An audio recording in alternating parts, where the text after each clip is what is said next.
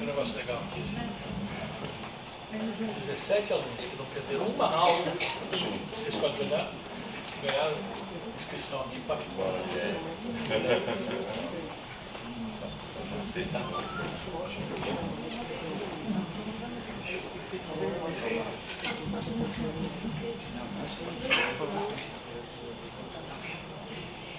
É está aí, Vicente? Tudo bem? Vamos lá? Quanto é a hora então? Vamos lá. Boa noite. Olha, esse mais opinião é diferente de todos que nós já fizemos aqui. E olha que a gente já recebeu aqui, Ciro, só para você ter uma ideia, o Lupe, Gilberto Percovitch, a Leve de Bel, que te falei há pouco, o Cid, seu irmão, veio falar sobre educação aqui para nós, o saudoso Paulo Henrique Amorim também teve conosco, o Nelson Marconi, o Gonçalo Pereira e outros que estiveram conosco aqui. E estamos aqui com o Gabriel, e é a primeira vez que a gente faz com plateia, tipo assim, para é, aproveitar a sua presença para energizar todo o PDT Cita Capital aqui. Então, o Jô Soares deve ter, né? vai, pedir, vai, pedir, vai pedir direitos autorais. Direitos autorais. Boa noite para todos. Boa noite a todos que estão nos acompanhando. Bom, Ciro, o formato é de pergunta para você, e aí depois tem pergunta da plateia, pergunta pelo, pelo YouTube aí, porque tem um zap do Ciro, você sabe que nós temos um zap do Ciro em São Paulo, que é o 99 é, 276-3869 ou 99276-3869 você manda para o zap e a gente vai fazer a pergunta para o Ciro. Não esquece também de se cadastrar lá para receber as novidades e as atividades do Ciro em São Paulo. Bom, Ciro, hoje aqui vamos falar de desmonte nacional. Estamos... E sob a perspectiva que eu tenho claro que nós não podemos ser derrotistas, né? Aquela história de sempre tem saída, tem solução, tem coisa. Bom, é, hoje, coincidentemente hoje, a gente vai fazer isso com você aqui, o Onix, Horizonte, lá no Rio Grande do Sul, disse o seguinte, vão privatizar tudo. E o Ernesto Araújo, em Nova York, hoje também, falou, das 400 estatais, nós vamos vender 350 estatais. Ciro, ó, estão destruindo aí toda a nossa estrutura produtiva tecnológica. Nosso mecanismo de fomento industrial. Embraer está indo embora. Acordo Mercosul é Petrobras, Caixa Econômica, Banco do Brasil, todo ameaçado. Quem são os grandes responsáveis por essa destruição? E a, existe ainda alguma saída para esse catastrófico cenário?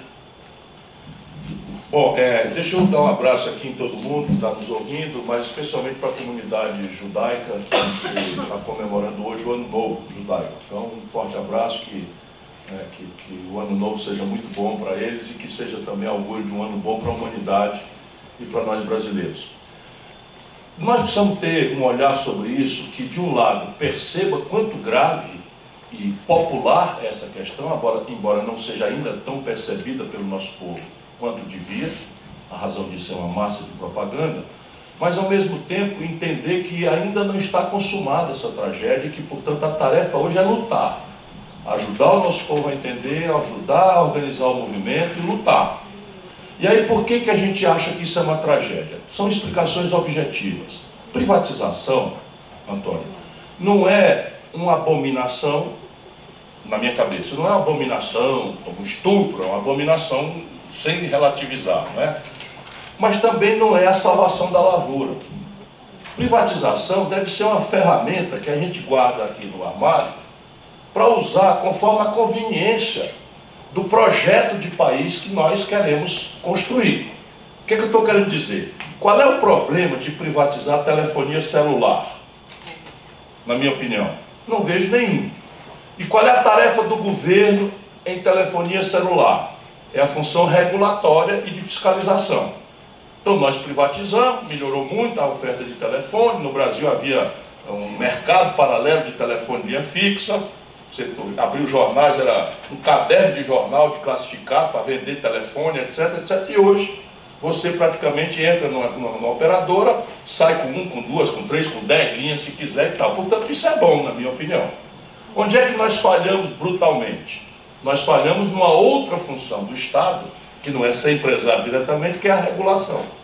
Então o brasileiro não sabe, mas como nós não temos concorrência, acabou se concentrando em pouquíssimas companhias, o brasileiro hoje paga a pior tarifa de telefonia celular do mundo. Por quê? Privatizar, ok, na minha opinião. Porém, o Estado tem uma tarefa de regulação. E essa regulação o Brasil não tem sido capaz de fazer para proteger o consumidor brasileiro do combinemos de preço e da exploração.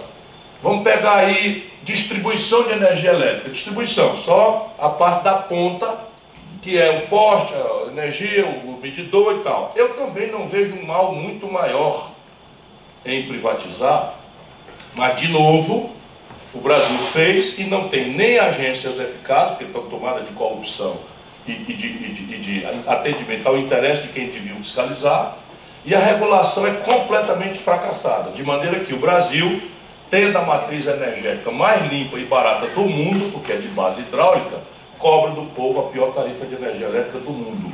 E esse pulo de tarifa, qualquer pessoa que quiser pesquisar, vem depois da privatização descuidada, entreguista, que não é para atender o povo. Daí você vem qual privatização agora estão tratando. Aí, meu irmão, é crime, crime mesmo.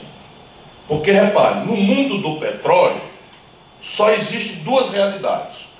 Ou são as estatais que controlam 80% do petróleo do mundo, ou seja, 80% do petróleo do mundo são controlados por empresas estatais que procuram inclusive integrar do poço ao posto para minimizar risco e incrementar ganho. Sem se falar em aposta, investimento em tecnologia, uma série de coisas que a iniciativa privada, por regra, não faz. O outro lado é um cartel internacional, a chamada Sete Irmãs.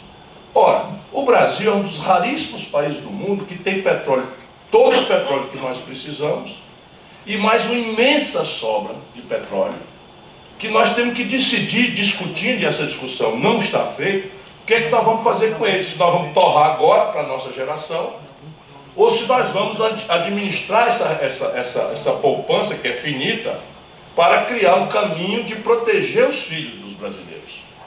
De criar um, um elemento, por exemplo, de garantir de onde virá o dinheiro para a gente radicalizar uma mudança na educação pública.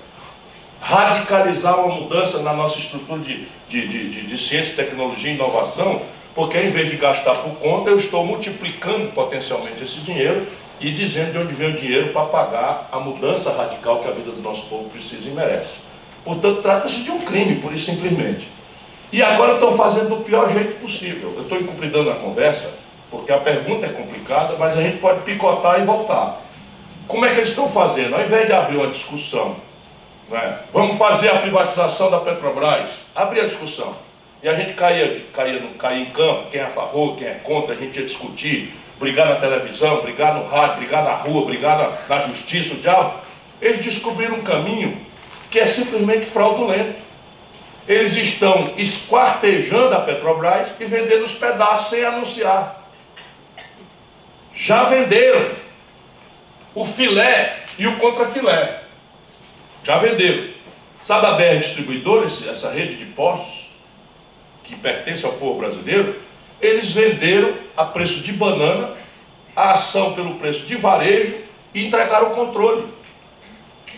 E ninguém sabe quem assumiu foi tão barato e fraudulento que consta que é um pool de bancos, que não tem nada a ver com petróleo, que compraram o controle apenas para revender amanhã, provavelmente para o estrangeiro. Eles já venderam, esquartejado, o sistema de logística da Petrobras. O que é isso? É o gasoduto Bolívia-São Paulo, que traz o gás, ou a rede de oleodutos de Paulínia, né, da Baixada Santista, ou do Nordeste, ou Coari Manaus, lá que traz o gás de, de Jurucu para, para Manaus, venderam. E sabe como é que foi esse negócio? Vejam vocês como esse país é assaltado. Lembrei agora do Brizola. Né?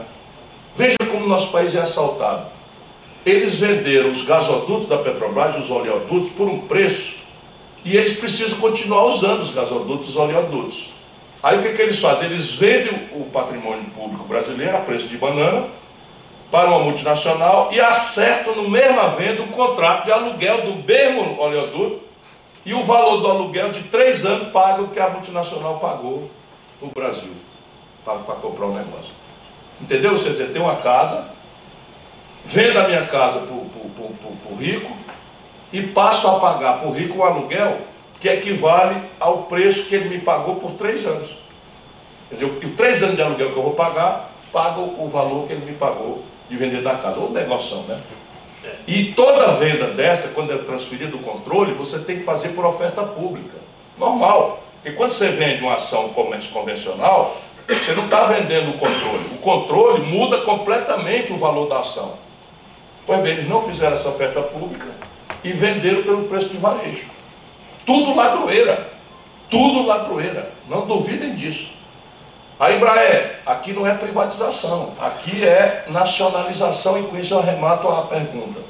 O Brasil tem um problema sério, nós estamos num momento de muito empobrecimento do nosso empresariado também, se eu posso falar empobrecimento do empresariado. Mas é o seguinte, é o maior nível de endividamento da história do empresariado brasileiro e o menor volume de poupança para o investimento da história da, da economia brasileira. Portanto, estão vendendo o patrimônio na hora que o nacional brasileiro não tem dinheiro para comprar nem crédito. Significa no Brasil, ao contrário dos manuais, que privatizar no Brasil significa entregar o capital estrangeiro. E aí não é só amor ao Brasil. O problema é o seguinte: se você privatiza a Eletrobras, a Eletrobras é o que se chama no jargão do economês internacional de não tradable. O que é o não tradable? É uma coisa que você não exporta. Então, como é que a Eletrobras, a, nossa hidrelétrica, ela faz o quê? Ela vende quilowatt-hora. E o quilowatt-hora você não importa, a não ser que seja um vizinho, como a gente está importando quilowatt-hora da Venezuela, mas as grandes estruturas do Brasil, ela não, vão, não tem competição que você trazer um quilowatt-hora de fora. Então, resultado, vem um chinês, compra a hidrelétrica brasileira, vai faturar em real, mas todo o resultado do negócio vai ser transformado em dólar para mandar para a China. Resultado prático, de onde é que vai vir o dólar para pagar essa conta? Nós estamos construindo um passivo em dólar que explica por que o dólar está escapando para 4,20 agora. Mas vai para 5 se eles completarem essa tarefa, vai para 6, vai para 8. Porque você tem uma necessidade cada vez maior de dólar para o estrangeiro e vender milho, soja, feijão, petróleo bruto in natura e, e minério de ferro bruto não paga a conta, não fecha a conta. Então, meu irmão, é uma tragédia que nós precisamos ajudar o povo a entender e reagir contra isso. Boa noite, Ciro. Boa noite, Neto. Boa noite a todos que nos acompanham aqui na plateia. Esse aqui é o Gabriel Cassiano, presta atenção nele. Esse aqui é um desses talentos que a gente vai achando aí na juventude brasileira. Eu tenho grandes tarefas para ele. Vocês vão ouvir muito falar dele em São Paulo, na cidade, em São Paulo, no estado e, olhe, no Brasil. Esse tem a vocação. Ou assim, fica até com essa responsabilidade. Não, pode, pode atravessar, não, você emocione. Mas obrigado, Ciro, muito obrigado pela confiança. E aproveitando a pergunta do, do Neto, é, essas declarações responsáveis que tem né, nesses últimos dias aí do Onyx Lorenzoni, do Ernesto Araújo, é, ontem saiu a notícia né, de que, na verdade, uma entrevista do ex-procurador-geral é, da República, Rodrigo Janot, que disse é, né, abertamente que entraria no, no, STF armado e assassinaria então ministro Gilmar Mendes por algumas declarações que ele fez em relação à filha, etc. Né? Enfim, para declarar suspeição. Mas a gente está discutindo desmonte nacional aqui. E é engraçado porque parece que é o desmonte da soberania, do patrimônio, dos direitos sociais, de tudo. E agora parece que a gente está também passando por um desmonte da moralidade, da sanidade mental do país. Eu queria que você pudesse comentar um pouquinho sobre isso, Ciro. Qual que é a tua visão, o que, que você achou e também está acontecendo com o Brasil. Vamos, vamos nos lembrar de quem nós somos. Nós somos 210 milhões de brasileiros. Isso aqui é a quinta maior nação do planeta Terra. A quinta maior nação do planeta Terra. Nós somos a oitava economia do mundo. Quando você faz um keyboard para dedilhar música lá no, numa fábrica do Japão, tem lá bossa nova e samba, que são duas invenções da, da vitalidade cultural do povo brasileiro. Nós temos a maior biodiversidade do planeta Terra. Nós temos o maior estoque de água potável do mundo. Nós temos a maior província mineral do mundo. Nós temos a maior província agrícola do mundo. E é, eu fico chocado como é que as elites dirigentes do país se comportam nesse nível de degradação. Eu tenho para mim que a explicação está meio que clara, né? embora seja muito polêmico, porque em certo momento de olhar essa explicação, a gente vai ter que falar de amigos. E falar de amigos é sempre uma coisa bastante doída, mas o verdadeiro amigo não é aquele que deixa o amigo fazer bobagem e não esclarece, não chama atenção. Qual é a minha tese? A minha tese é de que o Brasil entrou numa crise estratégica de projeto, de modelo, portanto, de identidade, de qual é o nosso lugar no mundo, ali no ano 80, para dar um, uma data.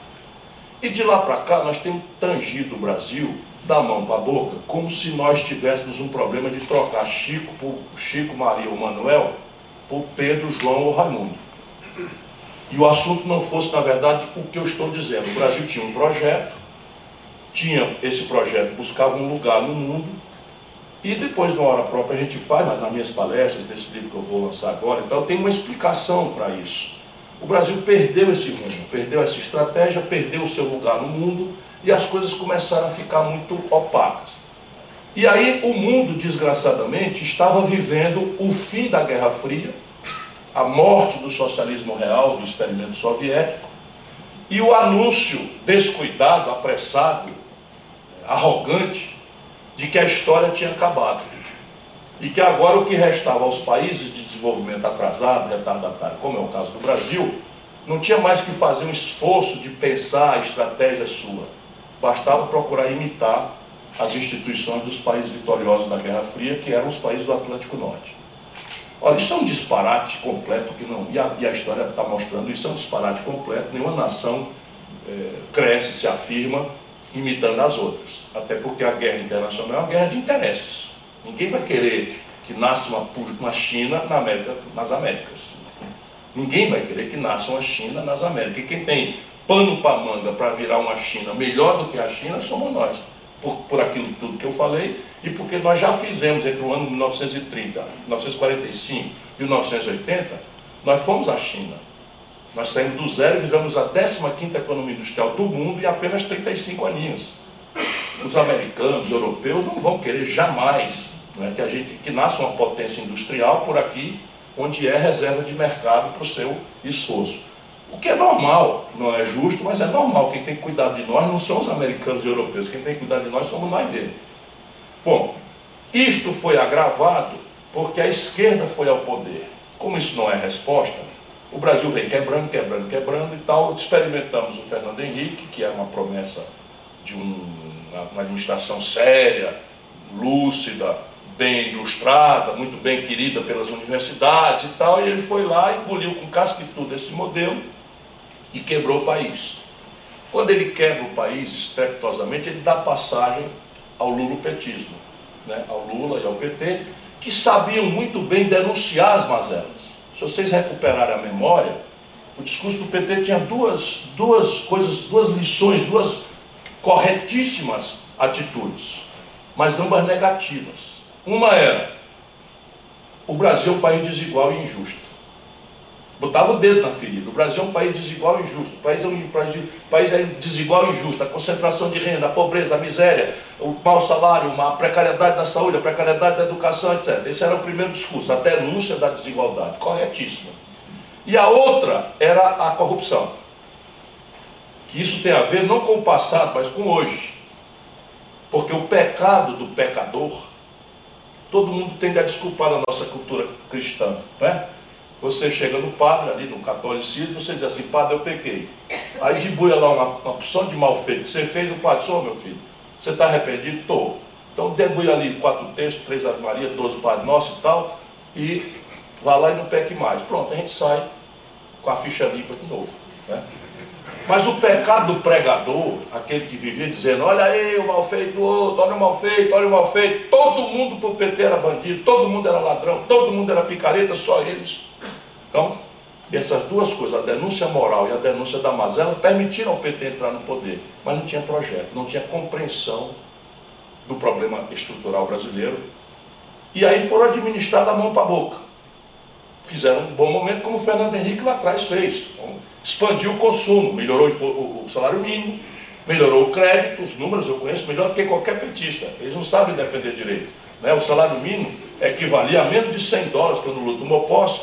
Quando a Dilma derrubou o Brasil, estava quase 250. Mas o Lula chegou a 320 dólares o salário mínimo. E eu comparo com o dólar porque o dólar acaba mexendo com os preços de tudo, sem o povo saber. O crédito era 17% do PIB.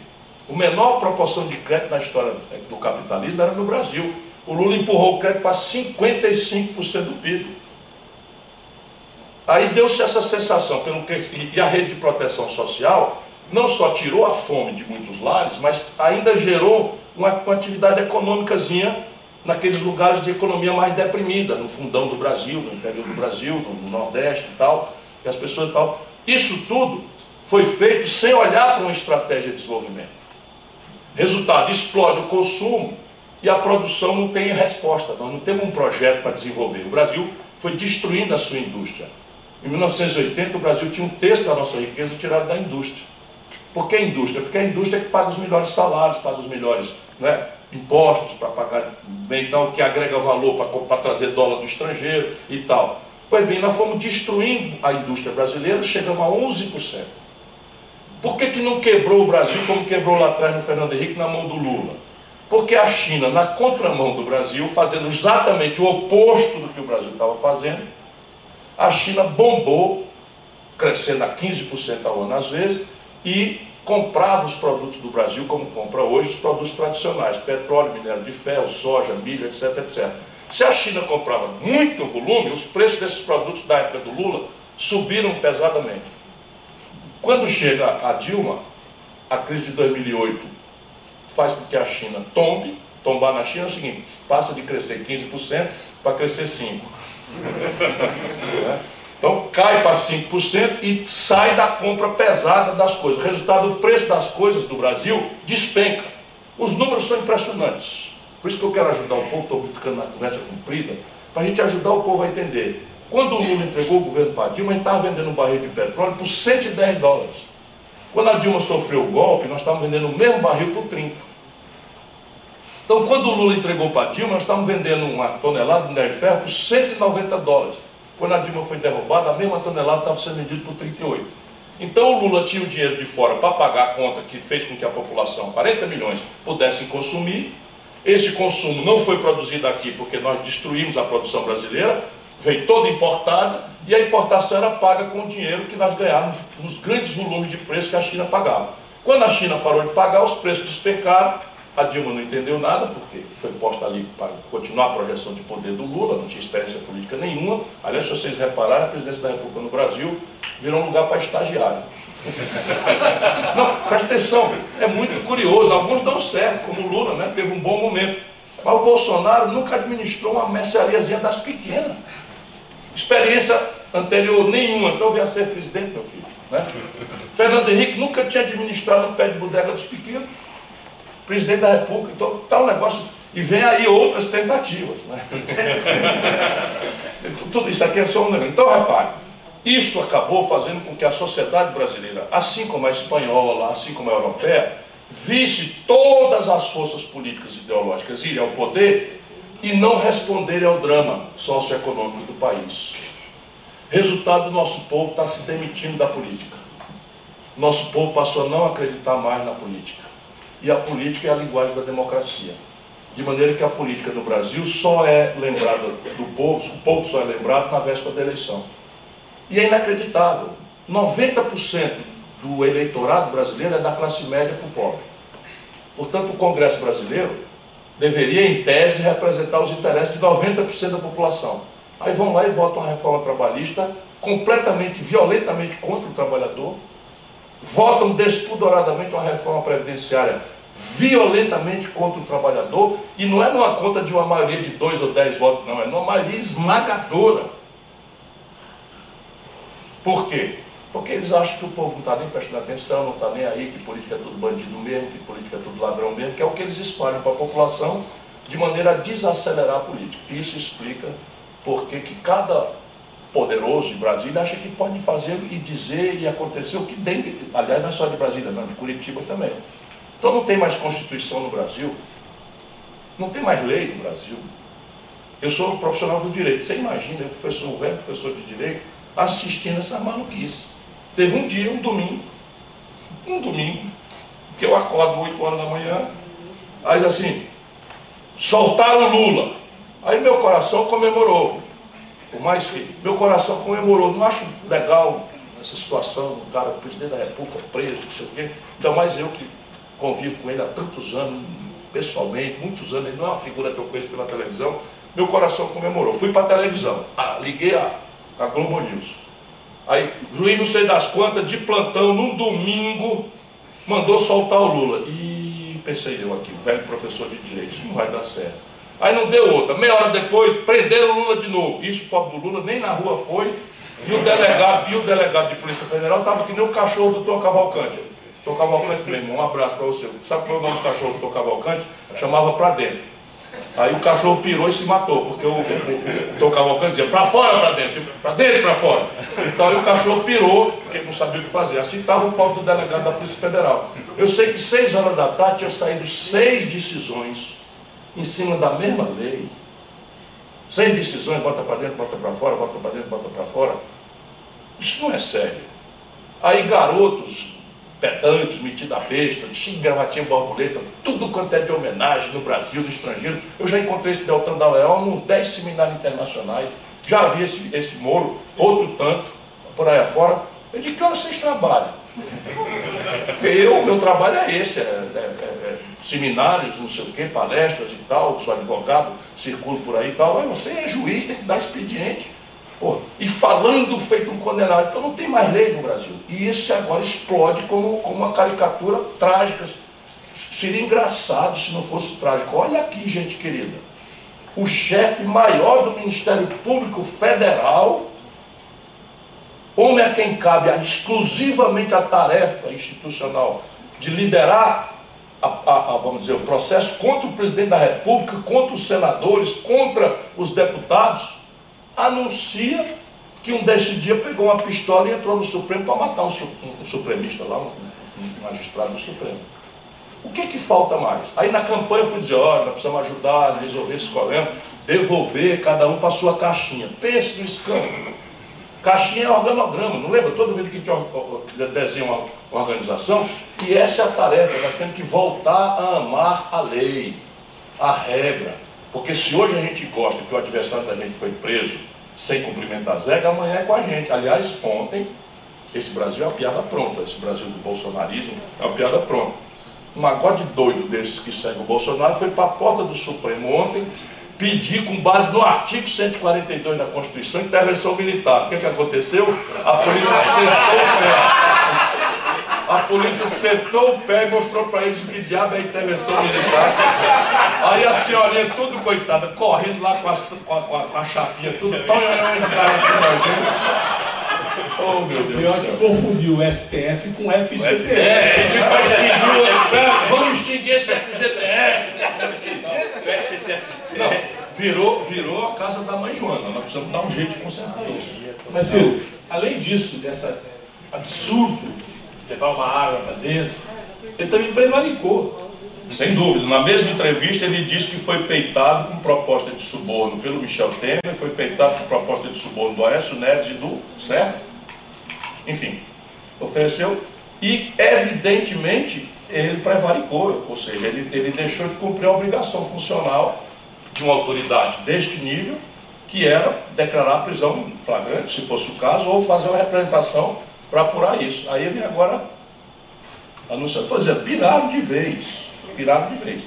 Ministros, para não falar só dessa aberração, ministros do Supremo deitando entrevistas toda hora, antecipando posicionamento sobre o que está por ser julgado. Isso tudo está completamente errado. Nós precisamos corrigir essas coisas com severidade, porque se a sociedade, vivendo o drama que vive, os conflitos que vive, não tiver exemplo de cima, por que, que um jovem vai respeitar a lei? Vamos começar claro. Por que, que um jovem do Morro do Rio de Janeiro, da periferia de São Paulo, um bairro pobre de Fortaleza, com a televisão dizendo compre, compre, compre, compre, compre, compre, o bom, bonito e barato é que é, é que é bom e tal, e ele não tem dinheiro, e o pai não tem dinheiro, e o gavião do narcotráfico oferecendo 50 reais de diária, qual é o amor que ele vai ter à regra, à lei? Vamos falar claro. Olha o exemplo de cima. A televisão não fala de político sério, só fala de político bandido. Então, todos os exemplos de cima passam para o povo a frouxidão moral absoluta com que se comporta o Bolsonaro manipulando a Polícia Federal para não investigar o filho. Né? Isso é uma tragédia que nós precisamos corrigir gravemente. Dentro daquela história ideia, exemplo e militância, você podia contar aqui para gente, para todo mundo que está assistindo, o episódio do Fiusa te mandando um jet ski.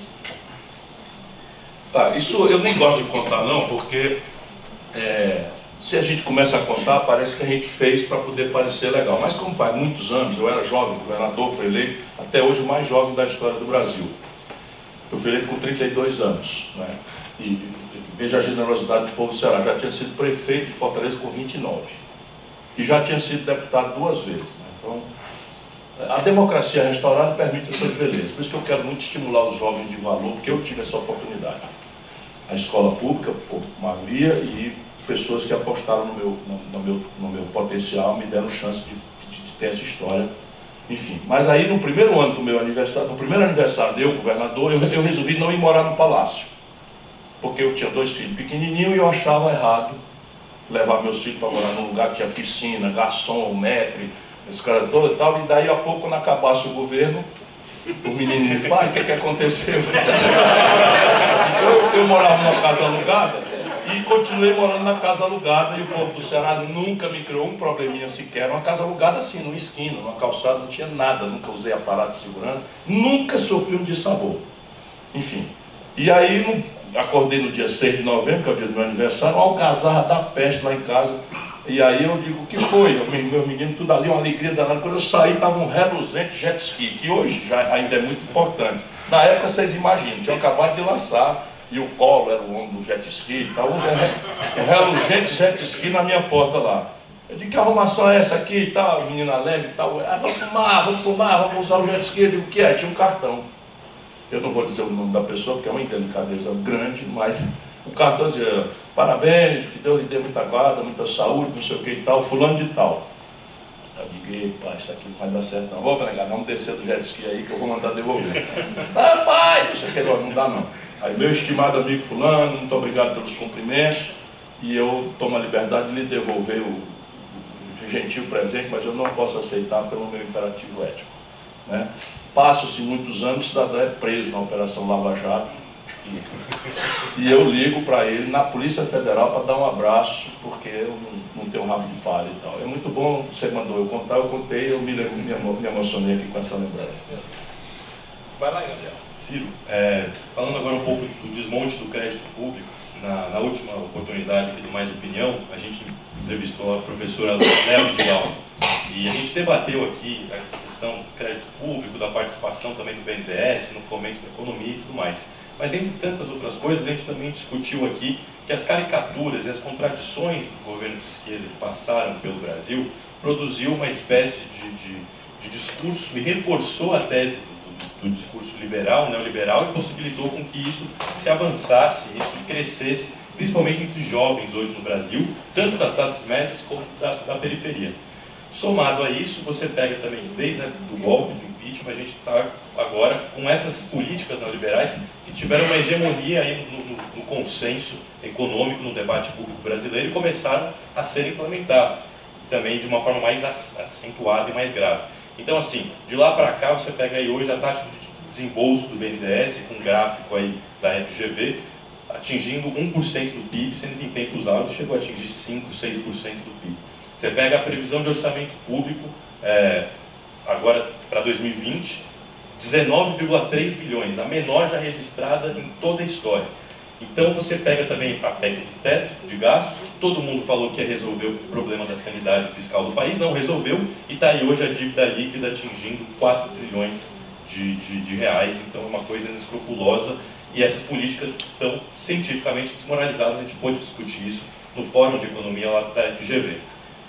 Como que você acha que a gente consegue reverter o processo da hegemonia intelectual, pelo menos desse, do debate econômico brasileiro, para a gente voltar a fazer com que o discurso desenvolvimentista, o discurso da participação do Estado, volte a ter legitimidade e ganhe o coração do povo novamente?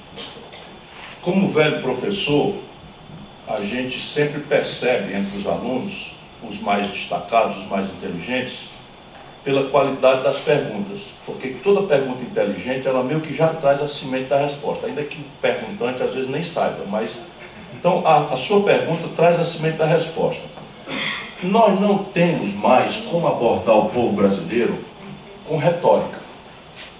Haverá de novo um momento em que nós vamos poder falar de novo em compaixão, em amor, em solidariedade, enfim, haverá de novo um momento. Mas o momento é tão selvagemente grave e antissocial que nós precisamos fazer aquilo que o, que o, que o, que o Antônio Neto já falou e que saiu espontaneamente para mim. Nós precisamos ter uma ideia, a ideia comovente, explicá-la uma vez, duas vezes, três vezes, mil vezes, três mil vezes, um milhão de vezes, dez milhões de vezes. Fazer que cada ideia corresponda a um exemplo para ajudar na compreensão e para demonstrar confiabilidade, porque político falar coisa bonita, nosso povo está acostumado e virou cocô de galinha. Ninguém mais acredita no discurso político médio brasileiro. Isso não é uma crise brasileira, isso é uma crise da democracia representativa no mundo, que entre nós se agrava profundamente por esses elementos caricatos. Procurador dizer que ia matar um, um juiz é um negócio né, destruidor da confiança da população nas instituições e na sua majestade, né, na sua respeitabilidade.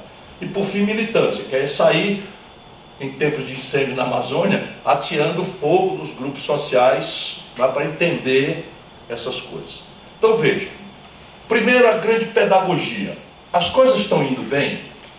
Isso qualquer pessoa entende. As coisas estão indo bem? Nós temos tido algumas ilusões. Pós-real, pós pós-real. Fomos muito bem. Na sequência da reeleição do Fernando Henrique, quebramos. Aí deu-se a eleição do PT. O Lula foi muito bem.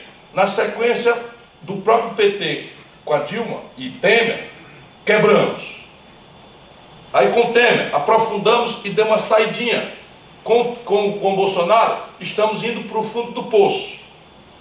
A tradução é prática: 13 milhões de desempregados, em números redondos, 40 milhões de brasileiros com nome não, 40 milhões de brasileiros na informalidade, é o maior volume de pessoas vivendo de bico da história.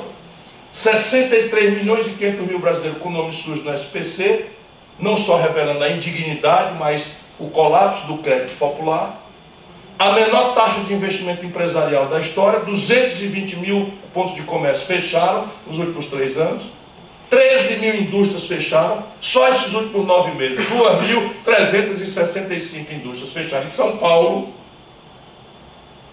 Portanto, aí você tem os números: 57 mil homicídios, 66 mil estupros de mulheres brasileiras foram registrados oficialmente nos números brasileiros. Então, se alguém quiser duvidar que as coisas estão profundamente erradas, pirou. E o nosso povo não pirou, o nosso povo sente. Este é o diagnóstico. E aí, onde é que falha a política? Falha, falha no passo seguinte. Primeiro, no diagnóstico, ao invés de você discutir isso, você tem todo o esforço de distração do povo para assuntos religiosos, onde eles não tendo chance de oferecer resposta, excitam a moral católica, a moral evangélica, a moral neopentecostal. Por isso você entende como é que um cara como o Bolsonaro, orientado pelos estrangeiros que estão aqui dentro, vai na bancada do Jornal Nacional e ter a coragem de dizer que, estavam, que o PT ia distribuir um kit gay nas escolas. Coisa que nunca existiu. Nunca existiu. Mas a falta de cuidado com a moral do povo e aceitação de trocar. Você veja agora o Crivella. Alguém acha que o cara prefeito do Rio de Janeiro é burro? Eu prefiro considerar que ele é muito inteligente. Se eu errar, eu erro para menos. Aí o Crivella pega, e manda prender um livro porque tem um desenho de um, de um quadrinho de dois garotos se beijando, numa cena gay. Vocês acham que ele é burro? Não tem nada de burro. Ele, quando a turma olha para ele como prefeito, a turma olha para o cara que é encarregado de manter a rua limpa, a rua sem buraco, o poste de luz com energia, com, com, a, com a lâmpada trocada, a escola funcionando, um posto de saúde funcionando, fazendo a consulta direito, entregando remédios, exames e tal. E quando o povo olha para ele, que é o prefeito, olhando para o que tem que olhar, que são essas coisas, é um desastre. Aí 80, 90% do povo é contra o prefeito. Está chegando a reeleição, ele propõe trocar. Ele agora não quer mais ser julgado como encarregado da saúde que funciona, da educação que funciona. Ele quer ser julgado como protetor dos bons costumes e da família. Aí ele pega logo 30% a favor dele. O cara esquece que está vivendo pão que o diabo amassou, mas quer que a família dele seja respeitada na moral que ele tem em casa, com o pastor dele, com o padre dele, etc. Isso é um negócio, é uma guerra híbrida, está acontecendo no Brasil. E aqui começa a nossa tarefa, é chamar o povo para dizer, meu irmão, para de se iludir. O presidente da República não é guru de costume. O presidente da República não é líder religioso. O presidente tem que ter sua moral, o presidente tem que ter, mas o presidente tem que proteger a liberdade dos diferentes convivermos dentro da mesma nação, dentro da mesma comunidade, adorando a Deus do jeito que acharmos correto ou conveniente, tratando, educando nossa família com a moral que nós herdamos dos nossos pais e que queremos aperfeiçoar. Esse é o papel do presidente nesses assuntos. Daí para frente, o presidente tem que garantir emprego salário, segurança pública, educação, relações internacionais que permitam ao país crescer, vender mais lá fora, agregar valor, proteger nossas riquezas. E nisso eles não têm resposta para dar, porque se igualou direita e esquerda no Brasil, Cassiano. É a mesma prática, o mesmo modelo, a mesma conveniência, com a diferença, claro, que a gente não pode desconhecer. O mesmo modelo econômico foi feito por eficiência com o PSDB e com uma certa tentativa de humanização do caminho perverso pelo PT. Mas o modelo é o mesmo. Mesmo modelo perverso, neoliberal, egoísta, né, que desmontou a capacidade do Estado brasileiro operar. E aqui começa a terapêutica. Você faz o diagnóstico e aí o Estado brasileiro tem que voltar a ter energia para operar. Para isso é preciso tomar algumas providências que são práticas. Parece assim que eu estou navegando e tal, mas assim, toda a nação brasileira está sendo chamada a um sacrifício amargo o superlativo de amargo, quase ninguém sabe, é amaríssimo. Né? Então nós estamos sendo chamados como nação a um sacrifício muito amargo. E aí vem a explicação para arrochar a Previdência, vem a explicação para arrochar a, a regra de proteção do trabalho, aí vem o congelamento do salário mínimo, aí vem o desfinanciamento das universidades, deixar 80 mil pesquisadores sem sem as bolsas do CNPq, porque o país está quebrado, etc, etc, etc. Vamos botar número nisso, caramba. Vamos chamar a inteligência do povo, atenção, Paulo Guedes, acorda aí, mano. Né? Vamos aqui. Sabe quanto é o buraco esse ano na conta? 130 bilhões de reais. Vamos resolver essa parada agora aqui? Bora, vou propor a minha proposta. Para resolver essa parada em 12 meses. Eita, o homem agora virou um demagogo, está simplificando. Não, faça a conta junto comigo. O mundo inteiro cobra imposto sobre lucros e dividendos empresariais das grandes corporações.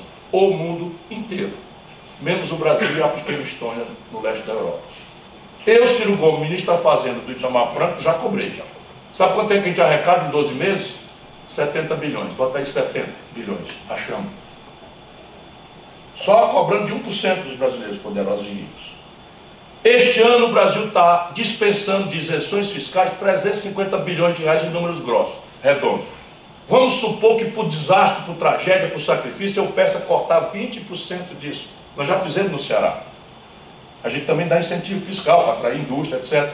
Mas antes que a nuvem da crise chegue, lá nós temos planejamento, temos projeto, é isso que eu estou propondo para o Brasil. Nós, eu falo nós, que é uma grande equipe, hoje liderada pelo governador Pedro Santana nós chamamos todos os, os, os credores, os, os, beneficiários do incentivo fiscal, dizendo, ó, antes que chegue no Ceará a crise, nós vamos pedir um sacrifício aqui, nós vamos cortar 15% de todo mundo. O auditóriozinho desse tamanho aqui. Meu irmão, paciência, quando a bonança voltar, a gente volta, vamos por aqui, vamos por ali.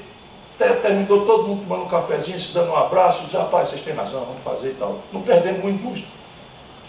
Se a gente cortar 20% de 350, dá quanto? 70 bilhões. Quanto é que eu já tinha achado na outra? 70. 70 com 70 dá quanto? Quanto era o buraco? Já sobrou 10. Vamos fazer mais um pouquinho para chamar uns 30 bi aí para a gente resolver problema de investimento, retomar 24 mil obras paradas, falar sério em emprego, em retomada do desenvolvimento? Bora lá? O imposto sobre, sobre heranças, grandes heranças, esqueça a classe média, nos Estados Unidos chega a 40%. Sabe quanto é no Brasil? 4. 4. O Ceará cobra 8, porque é o teto da Constituição. Lá nós nunca falamos, faz 30 anos nós não falamos em atraso de funcionário. Estou falando coisa prática. Se o Brasil arrumar isso de forma progressiva, tira a classe média, que já está pagando esfolado demais, não precisa nada. Só as grandes heranças. Nós arrecadamos mais 20. Sabe quanto é o IPTU que arrecada-se no Brasil todo? 20 bilhões. Classe média, o povo trabalhador e tal, paga 20 bilhões de IPTU. Sabe quanto é o ITR dessa grande fazenda do agronegócio brasileiro? Sabe quanto é que paga de imposto territorial rural? Um. Está entendendo? Cada cidadão que tem um apartamento, uma casinha, não sei o quê, está somando, está tá recolhendo 20 bi. Essa imensa propriedade, latifúndia, etc, etc. E esqueça aquela que está sendo usada. Para a gente criar um incentivo correto, quem está usando de forma ótima a terra, protegendo o meio ambiente, respeitando as regras do trabalhador, etc, etc, etc, pode ir para zero. Mas estou falando da gente alcançar progressivamente só aquele barão que está sentado em cima da terra esperando ela se valorizar, porque a estradona duplicada passou ali com dinheiro público, porque a água passou ali com dinheiro público, porque o esgotamento sanitário passou ali com dinheiro público, porque fizeram o aeroporto ali perto, porque passou energia para tudo isso valorizando a terra, e o camarada não paga um centavo. E assim, ó, tem caminho para a gente resolver o problema, não é demorado, não é ligeiro. Antes da gente chegar no verdadeiro problema, que é o projeto nacional. Isso vai dar mais trabalho, nós temos que ver como é que nós vamos educar o nosso povo. Como é que nós vamos acabar com a violência impune, sem cair na, na burrice de sair dando tiro na favela, matando trabalhador, matando criança, a pretexto de. Hoje saiu um dado também, o jornal é terrível, saiu um dado hoje de que para cada fuzil apreendido no Rio de Janeiro, cinco pessoas são mortas. Chega, chega ser de perguntar, claro que não, mas chega ser de perguntar, vale a pena? Será que é por aí? E evidentemente que não é.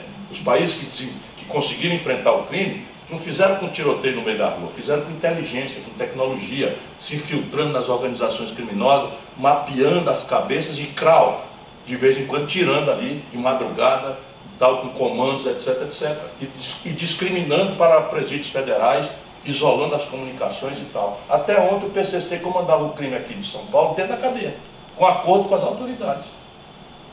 E o filho do favelado é que vai levar com oito anos um tiro nas costas. Mais uma família destruída.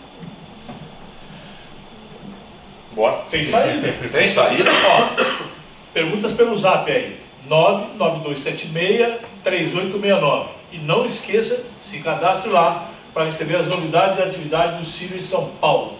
Eu mesmo vou de vez em quando entrar lá para eu mesmo responder questões. Isso aí. Então entra no nosso zap aí que essa turma de São Paulo está mandando um exemplo bom para toda a militância do PDT do Brasil. Ciro, tudo isso que você falou é reforma tributária. Sim. Não é isso? Aliás, amanhã, lá na Fundação de Sociologia e Política, nós vamos fazer um seminário é, do PDT e da Fundação Leonel Brizola Pasqualini sobre reforma tributária. Não é isso? É isso. Vai estar aqui o Benevides, vai estar você falando. Vai, Nelson Marconi, veio o Bernardo Pique, que não é do PDT, que tem uma, uma ideia. Nós queremos fazer uma discussão, Antônio, porque, para dizer para o pessoal, eu acho que para a gente construir esse ambiente de fim do ódio, de fim da paixão como grandes energias dominantes do debate, para substituir esses ódios e paixões por inteligência, nós precisamos assumir uma tarefa que é a seguinte: para cada crítica que a gente faz ao governo, a gente se sentir obrigado a sentir o problema e propor uma solução de como a gente acha que devia ser. Então, é claro que o papel de governar é do governo. E o papel da oposição é oposicionar, é botar defeito, é mostrar os buracos, etc. Mas o Brasil está com tanto ódio que nós resolvemos fazer isso. Então, eu estou tendo trabalho de escolhambar, de criticar, né? mas estou me impondo o trabalho de imaginar. E se fosse eu? Se fosse eu que estivesse no lugar, eu vou negar o problema? Eu, não, eu vou reconhecer o problema e vou propor um caminho alternativo, como eu acabei de fazer com vocês. Vocês acham que eu ganhei voto dos grandes latifundiários do Brasil com a minha proposta? O papel da oposição era dizer, não, está quebrado o Brasil, o governo é que tem que resolver. Não, eu acabei de dizer que o problema existe, botei o um número de 130 bilhões e estou propondo aqui cobrar um pouco mais de imposto das grandes heranças. Vocês acham que as grandes heranças gostaram da minha ideia? Vocês acham que os grandes latifundiários que especulam com terra gostaram da minha ideia? Nós fizemos 16 anos de, de esquerda. Se a gente alargar, deu 25 anos, que o Fernando Henrique também se dizia de esquerda, social-democrata. E não tenho dúvida que era. Pois bem, o Brasil tem 25 anos de governos social-democratas e temos o sistema tributário mais regressivo do mundo. Nós preferimos aqui, depois de anos de esquerda, décadas, cobrar mais de pobre e menos de rico. Era essa a nossa pergunta aqui. Para você explicar para nós aqui, principalmente quem está assistindo, a diferença entre simplificação e progressão. Para que o nosso povo compreenda de forma a se situar dentro das próprias realidades, não é verdade? Qual a importância de uma reforma tributária? Veja, o sistema de impostos de um país é como se fosse a nossa coluna vertebral. Quem nunca teve problema de coluna não sabe a importância que tem a coluna vertebral no, na vida da gente. Mas como a vida moderna é, é muito, cobra muito da gente, praticamente todo mundo sabe mais ou menos o que eu estou falando. Eu tive uma hernia de disco. Então você não tem ideia. Quando eu fiz a cirurgia, eu desaprendi a andar. Eu já era adulto. E tive que reaprender a andar. É ligeiro. É ligeiro. Assim, dois, três dias você já está ali conseguindo dar um passinho e tal. E assim, mal comparando, é o sistema de impostos de um país. Por quê? Porque o sistema de impostos é que responde a pergunta simples: de onde é que vem o dinheiro para pagar nossas aspirações coletivas, nacionais, comunitárias? E a repartição desse dinheiro diz de como a gente faz a consolidação do chamado pacto federativo, ou seja, a distribuição das responsabilidades e a repartição dos dinheiros entre os municípios, os estados e a União. Portanto, praticamente é tudo se resolve aí. Para bem dizer, a primeira Constituição do mundo nasceu, a Carta Magna, para regulamentar o poder discricionário absoluto do monarca inglês. Só para você ver, nasce as constituições para, antes de mais nada, estabelecer um limite ao poder de tributação de cobrar imposto do rei da, da Inglaterra. Então, no Brasil, nós estamos com um sistema tributário que não presta rigorosamente para nada. Se vocês prestarem atenção, não há uma cabeça, uma voz no Brasil que diga, não, deixa como está, está muito bom. Se vocês repararem, não é verdade? Não? Vocês já viram alguém falar assim na televisão? Não, o Brasil não precisa de uma reforma tributária, está muito bom, isso é um sistema tributário moderno, justo, eficiente, não precisa mexer, não tem essa opinião. Isso desde 88, quando nós refundamos o sistema tributário a partir de uma constituinte livre, soberana. Ela podia escrever o que quisesse, não tinha nem judiciário para dar conta, porque a constituinte ela só é, ela, ela tem mais poder do que todos os poderes do dia seguinte que ela própria funda. E esse é o sistema que a Constituição brasileira criou, que hoje 100% das opiniões são, são contra.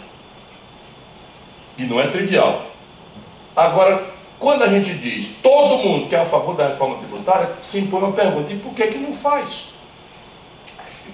Porque o único consenso é negativo de novo. Todo mundo acha que não presta o sistema. Uns acham que não presta porque não financia bem o Estado. Nós queremos um tipo de saúde pública Queremos um tipo de educação pública, um tipo de segurança pública, um tipo de infraestrutura, um tipo de responsabilidade com moradia, com não sei o que e tal, que quando a gente bota os custos disso e rebate com o sistema, o dinheiro não fecha, a conta não fecha. Então tem muita gente querendo que o sistema tributário mude para melhorar o dinheiro que o governo vai ter para intervir nas coisas. Isso não é uma razão desonesta, é uma razão bastante nobre, pensando no nosso povo. Porém, os empresários querem uma reforma tributária que diminua os impostos, que estão de língua de fora de pagar imposto, e que simplifique o jeito de cobrar esses impostos, porque no, Brasil é uma verdadeira loucura. Esse ICMS, que é o imposto mais, que mais arrecada, tem 27 legislações diferentes, cada estado tem uma. E cada estado deve ter para mais de 3 mil regras, não é artigo, não. É decreto, portaria, lei, não sei o que. Então, cada estado tem 3 mil. Eu sou professor de direito tributário. Eu, porque não sou chegado no negócio de ganhar dinheiro, mas pensa no cara para ganhar dinheiro fácil, é um advogado tributarista. Porque não tem quem compreenda a maluquice da legislação brasileira. Portanto, e aí você tem uns, uns padrões, assim, o mundo, a OCDE, quantas horas um empresário médio demora no mundo para administrar as suas tarefas de pagar imposto. Aí dali 400 horas por ano, 600 horas por ano e tal. O Brasil é 3.600 horas por ano. O caba gasta só para juntar papel e juntar papel e fazer nota e pagar o contador e confusão para cá e confusão para lá. Então tem que fazer esses dois objetivos. Olha, alguém quer aumentar a arrecadação, o empresariado quer diminuir. Depois você tem a justiça fiscal, que é assim, nós somos muito desiguais. Nós somos muito desiguais. E o que é justo não é tratar os desiguais de forma igual. Tem uma figura que é muito interessante para explicar esse conceito que chama equidade. É assim, imagine que tem um jogo ali da seleção brasileira, o treino, e tem um muro aqui. Aí tem um menininho, bem pequenininho, um garoto médio e um garoto mais alto. Se eu botar um banquinho igual para os três, o mais alto vai enxergar com peito de fora, o menorzinho vai ficar com o olho na beira, o, o do, do, meio, e o miudinho não vai enxergar. Portanto, eu tenho que pegar o caixote do grandão e botar em cima do caixote do miudinho. Aí o grandão enxerga, o médio enxerga aqui e o miudinho, em cima de dois caixotes, não só de um, enxerga também. Isso é equidade. Pois bem, no Brasil é tudo o inverso. No Brasil é o seguinte: se você ganha até dois salários mínimos, você paga mais de 40% de tudo que você ganha de imposto. Com o pior dos mundos, sem saber. Por quê? Porque quando um diarista, uma diarista ou um servente pedreiro liga no celular pré-pago para dizer que está atrasado, que vai chegar, não sei o quê, ele paga 40% de imposto. Quando você vai na feira e compra um quilo de feijão, varia de estado para estado, mas no mínimo você paga 8 de cada 100 reais do preço do feijão, paga de imposto. Tudo escondido sem você saber. Se você ganha R$ 2.050, daí para cima, você já morre com 15% de imposto de renda na fonte. Pois bem, no Brasil, quem ganha acima de 20 salários mínimos paga 6% de imposto da renda proporcionalmente. Vamos entender o que, que é. Eu dispenso o imposto da cesta básica. Aí a minha família de classe média alta vai comprar cinco cestas básicas dispensado de pagar imposto. E o miserável, que só comprou uma cesta básica, vai ter dispensado o imposto só de uma cesta básica. Isso está direito? E assim é o sistema tributário brasileiro. Então, ele é ineficaz, ele é regressivo, cobra mais de quem pode pagar cobra mais de quem pode pagar menos e menos de quem pode pagar mais. Mas um problema desse tamanho significa que a solução é mais simples de ver. Quer ver? Vamos fazer aqui juntos. O imposto de renda é o primeiro imposto onde diretamente você faz a progressividade.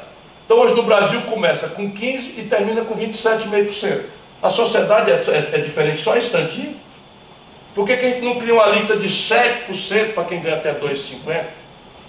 diminui o imposto de quem ganha pouco, depois cria uma alíquota de 10,5% para quem ganha um pouquinho mais, depois cria uma de 15%, depois uma de 27,5%, e aí bora perder voto aqui, perde nada, perde nada. Vamos cobrar uma alíquota de 35% de quem ganha acima de, sei lá, 30 salário mínimo. Vamos cobrar uma de 40% para quem ganha acima de 100 salário mínimo. Sabe quanto é que a gente mexe de, de povo de sair? 2%. Sabe quem já cobrou esse imposto quando era ministro da Fazenda, 35%? Euzinho aqui, ó. E deu tudo certo. E não deu um dia de déficit. Nunca na minha vida tive um dia de déficit nas contas públicas, nem como pessoa. O outro grande imposto, quando você faz justiça, é sobre a propriedade. Não, mas da renda, vamos fazer ainda da renda. Aquele imposto que eu falei para vocês, o mundo inteiro, porra. Quando a gente inventar uma coisa que só a gente faz, é, é, é jabuticaba. O mundo inteiro cobra imposto sobre lucros e dividendos das grandes corporações. Será que o mundo inteiro está errado e nós estamos certos? Esse é o tipo de imposto de renda que você cobra. Não é do dinheiro que o camarada ganhou e reinvestiu na empresa, ele comprou zero de imposto. É o dinheiro que o caba sangra a empresa para comprar jatinho, esse velho da Havan, que não paga, não paga, esse velho da Havan, ou figura do meu, do meu abuso, esse velho da Havan, deixa eu dizer para vocês, esse velho da Havan está devendo uma opção de dinheiro para o governo, reestruturou a dívida dele em 115 meses. Anos. 115 anos. Anos. 115 anos. E agora comprou um jatinho de 200 milhões de dólares. Sabe o teu Chevette, 1980, 1982, que tu anda por aí, tá, tá, tá, tá batendo, e que paga IPVA de uns 200 a 300 reais? Jatinho no Brasil não paga IPVA. Helicóptero de burguês não paga IPVA. Iate não paga IPVA. Lancha não paga IPVA. Jet ski não paga IPVA. Qual é a explicação? Qual é a explicação? O taxista, né, o uberista, que é a sorte do brasileiro agora é correr com uma, coisa atrás das costas se não tiver carro e, e, e, e ser Uber. Isso é os empregos que essa gente quer para o nosso povo. Todo mundo paga IPVA. Aí o camarada tem um jatinho de 200 milhões de reais e não paga IPVA. Vocês estão percebendo? Isso é um país sangrado. Mas se ele é desse jeito, está aqui a solução. Vocês imaginam se a gente fizer só aquilo que o mundo inteiro faz. E não é o mundo socialista, não, é o mundo capitalista. Esse país vira o jogo ligeiro demais. O que transforma o problema em político. Por isso que nós vamos fazer o seminário amanhã. Por quê? Porque o problema do governo é nosso. Eu não sou daquele tipo, o PDT não quer ser o, o camarada que, que, que, quer ver o circo pegar fogo para rir da cara do palhaço. Porque o palhaço, nesse caso, somos nós, o povo brasileiro. Então nós estamos criticando, esculhambando, vamos dar a cara para bater e vamos propor uma alternativa que nem fizemos na Previdência. Dá para resolver o problema do Brasil, tem margem para resolver o problema do Brasil. Estou dando aqui concretudes, sugestões práticas para a gente resolver. É só fazer o Paulo Guedes seguir essa receita. O problema é a intoxicação ideológica e a grande questão bíblica. Em tempos de citação da Bíblia, está escrito lá: ninguém pode servir a dois senhores. Se você quiser servir a dois senhores, ou bem você serve a um e desserve ao outro. Então, no caso do Brasil, o poder político está a serviço do baronato, do baronato brasileiro, financeiro. Não é nem do baronato da produção, do baronato financeiro. Agora, como é que pode, se fomos nós que elegemos? Então, o problema também é cai mais embaixo. Então, temos que ajudar o nosso povo a entender essas coisas. Vamos lá, Cassiano. Vamos lá. Vamos lá. É, não, você falou agora desse negócio de imposto. Teve barão aí, quando começaram a fazer ciclovia aqui, que falaram inacreditavelmente para taxar a bicicleta, para pagar o custeio da tinta, da ciclovia. É brincadeira, muita hipocrisia. Mas vamos falar, aproveitando é, as reformas, falar da reforma da Previdência. Que reforma da Previdência, se a gente for falar de desmonte nacional, o governo né, federal, Paulo Guedes, Bolsonaro, levaram essa reforma né, a cabo de uma forma inescrupulosa. O Congresso ali tentou fazer alguma coisinha, mas ainda está horrível e ainda tem uma perda de muitos direitos. Mas agora, em recente entrevista, o Haddad, até de forma mentirosa e oportunista, disse na, na, na CBN que a reforma que você, Ciro, sua equipe econômica, que o PDT propôs, é, atingiria no seu pilar de capitalização as pessoas mais pobres do Brasil e que ela era, ela era muito semelhante à reforma proposta pelo Paulo Guedes e pelo Bolsonaro.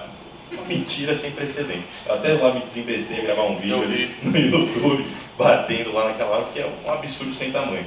Mas vamos lá, Ciro, será que você pode falar um pouquinho aqui desses pressupostos, as principais diferenças para o nosso povo entender e por que, que uma reforma da Previdência é tão importante hoje para a gente retomar a sanidade fiscal e também para a gente pensar no futuro do emprego, pegando aquele pilar também lá de uma renda mínima né, universal para todos aqueles pensando no futuro do mercado de trabalho.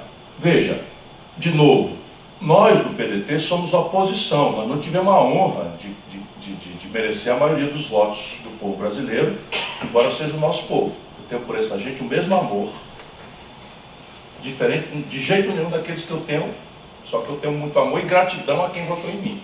Mas eu amo o Brasil como ele é. E eu me recuso a chamar 68% dos eleitores de São Paulo de fascistas, que o PT assuma isso. 68% é, é o número de votos em São Paulo pelo Bolsonaro contra o Haddad, que é daqui de São Paulo.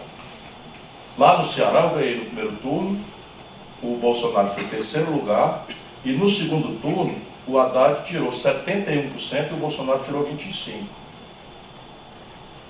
Aqui na cidade de São Paulo, onde ele foi prefeito, no estado de São Paulo, de onde ele é, de onde é a base do PT de nascimento, o Bolsonaro tirou 68%. E essa gente não respeita mais ninguém.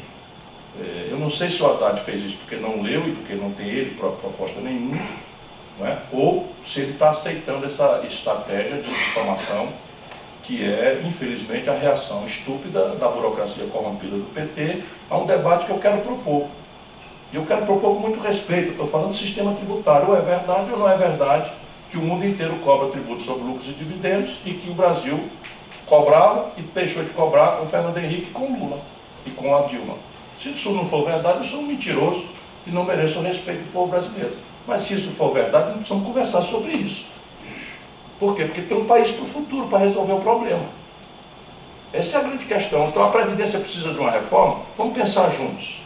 O Brasil tem um sistema de repartição. O que é o sistema? Eu estou ficando muito longo nas, nas, nas respostas, porque eu estou apostando em ajudar o povo a entender as coisas como elas são. Não adianta passar ligeiro achando que o povo é burro e que não é capaz de entender. Todo mundo é capaz de entender se a gente der chance a um povo de falar. Então, qual é o sistema de repartição? É assim: o trabalhador ocupado hoje bota uma parte do seu salário num, num, num, num saco e esse saco é repartido, nome de repartição, com os aposentados de hoje. Então o, aposentado, o trabalhador de hoje paga o aposentado de hoje. Esse sistema para existir precisa duas pernas. E essas duas pernas sumiram da nossa realidade. Números. A primeira perna é o perfil de idade da população. Então o Brasil, quando esse sistema foi montado, era um país muito jovem. De maneira que nós tínhamos seis, sete, oito trabalhadores ocupados para financiar um aposentado só, que nos botava 60 anos de idade na expectativa de vida. Nós estamos envelhecendo mais rápido do que qualquer nação do mundo, por conta dessa crise que se arrasta desde os anos 80. O Japão levou 110 anos para atingir um terço da população com mais de 70 anos. O Brasil levou 40. Em 40 anos, o Brasil ficou com um terço da população com mais de 70 anos.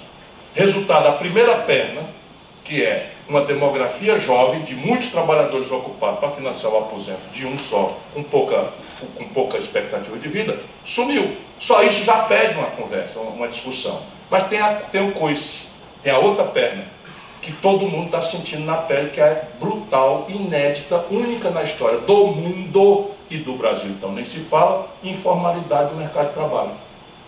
Se eu estou dizendo para vocês que 41 milhões e 200 mil brasileiros estão na informalidade, significa dizer o seguinte, que o principal vetor de financiamento do sistema de previdência sumiu. Qual é o principal vetor de financiamento da Previdência? É a carteira assinada com a contribuição de 11% do trabalhador e de 20% do empregador. Se eu não tenho a carteira assinada, sumiu o dinheiro. E de alguma forma o trabalhador brasileiro, pela generosidade da Constituição de 88, vai estressar a Previdência em qualquer momento. Ou pela Seguridade Social, ou pelo SUS, ou pelo auxílio, né, o BPC, que é de acesso incondicional, se o está doente, assistência social, ou pelo, pelo presídio, auxílio presidiário, que não é dado, ao contrário da, da direita fascista, não é dado para o preso, auxílio, é dado para a família que tem no preso a única fonte de renda. Então, como a, a Constituição brasileira foi generosa, ela protege a criança de um, de um bandido que foi preso e que não e tem se ele tivesse contribuído para a Previdência É evidente, ainda se tem que ter contribuído, tudo isso. Então, então, repare, esse sistema, ele, ele perdeu as duas pernas. Isso não aconteceu do dia para a noite. Isso nós precisamos botar na cabeça. Isso não aconteceu do dia para a noite, isso vem acontecendo. E aí a política brasileira, ao invés de chamar a sociedade para dizer, olha, está aqui o problema, e quando era mais fácil, como ainda é possível, vamos resolver o problema aqui numa discussão generosa, vamos fazer o que é, que é justo. E como é que a gente resolve o problema de uma conta que está gastando mais do que arrecada? É melhorando a, a renda e diminuindo a despesa. Vocês conhecem algum outro jeito? Não existe outro jeito. Lá em casa, se eu gasto mais do que eu ganho, eu tenho que parar um dia com a minha mulher, que está aqui, a Gisele, e vamos fazer a conta. Estamos fazendo, né, dia. vamos fazer a conta, vamos ver como é que melhora o ganho, como é que corta a despesa e tal para chegar. E o ideal é você fazer um pouco dos dois, com equilíbrio e justiça. Isso é que seria, teoricamente, uma reforma da Previdência. Não fizemos e saímos fazendo puxadinho para cá, puxadinho para colar, band-aid para cá, né? É, curativo para colar, mertiolate para colar, tempo que ardia, depois tirar do ardor até, vamos fazendo e tal. Aí você veja como, como é desonesto o Haddad nesse aspecto intelectual que eu estou falando. Como, ele é, como, é, como é desonesto o PT, melhor dizendo. Sabe quem propôs um regime de capitalização para o setor público brasileiro? O Lula. Chama FUNPRESP. Estabeleceu um teto para o servidor público do executivo E quem quiser ganhar acima do teto, voluntariamente, entra no regime de capitalização. Para você ver como é, como é, como é, como é a, desonestidade intrínseca na atual burocracia corrompida do PT. E infelizmente o Haddad está aderindo a isso. E nós não podemos deixar isso acontecer porque é o interesse nacional que está em jogo, é o interesse do nosso povo. E aí veja bem, onde é que está o buraco da Previdência e que tamanho ele tem hoje? Aí você vê a confusão. O lado do governo diz assim: o Brasil tem um buraco da Previdência de 180 bilhões de reais. O Brasil vai se acabar se não resolver o problema. E um certo maluquismo militante, bem intencionado do nosso lado, falar com cuidado que são amigos queridos e tal, diz assim: a Previdência não tem déficit.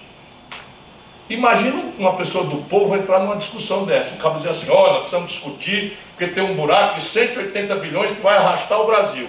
E o outro lado da política que precisa orientar o debate diz assim: mentira, não tem, déficit nenhum, tem é lucro. É de, é de pirar, é o cachorro que toca alcance de novo. Né? Então, essas coisas elas têm solução aonde? Nos números. Então vamos lá, como é que a gente sabe se sobra ou falta dinheiro?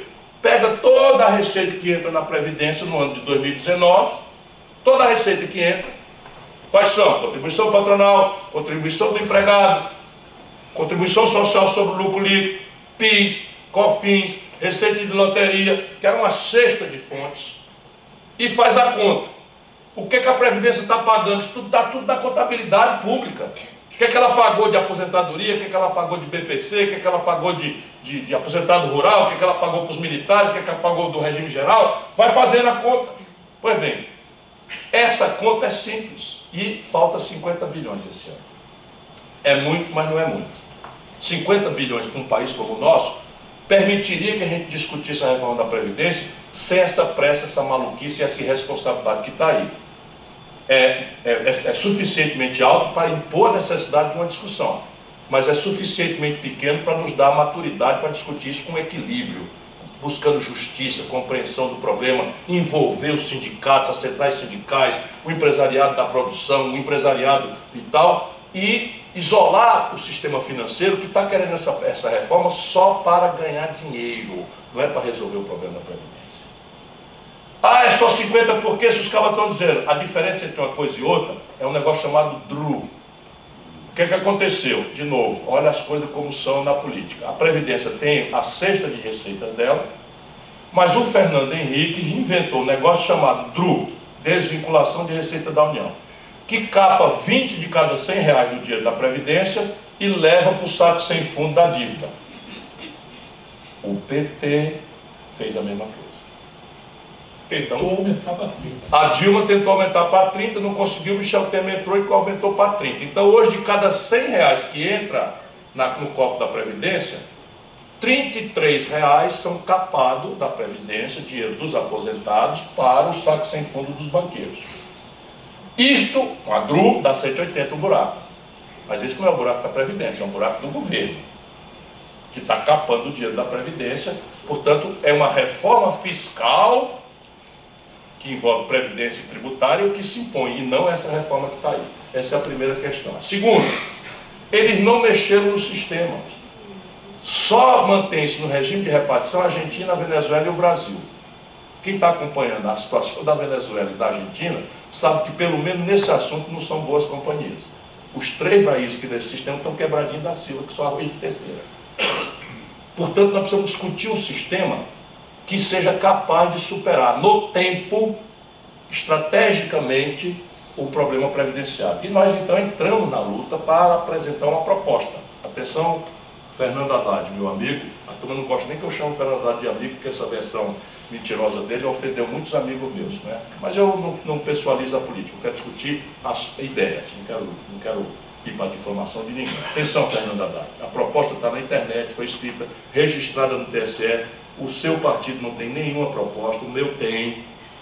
Nós apresentamos um substitutivo no Congresso Nacional que o seu partido não apresentou. E a nossa proposta é o seguinte: três pilares. Um pilar é uma previdência mista com três colunas. A primeira coluna é um programa de renda mínima de cidadania, equivalente a um salário mínimo, disponível para todo brasileiro que tenha podido ou não tenha podido contribuir. Por quê? Porque já é assim. só que sem transparência.